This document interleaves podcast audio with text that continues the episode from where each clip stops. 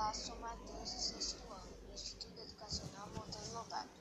A queda do Império Romano do Ocidente faz parte do declínio do vasto Império Romano.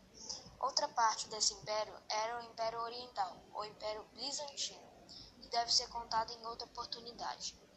O principal motivo da queda foi a crise econômica, que foi agravada pela grande dependência de mão de obra escrava.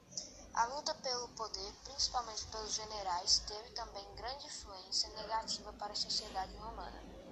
Um império vasto pode exigir mais recursos para a sobrevivência, com alta demanda de alimentos e necessidade de superprodução para abastecer as cidades.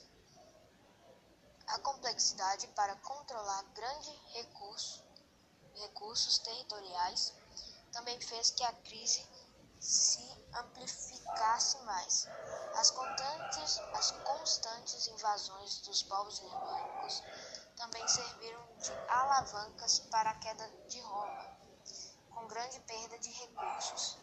As principais consequências ocasionadas foram ruralização de volta ao campo, boa parte da população para suprir as necessidades de alimento, diminuição populacional devido à fome, peste e à violência dos invasores, e germanização da Europa, do território ocupado, ocupados pelos os conquistadores.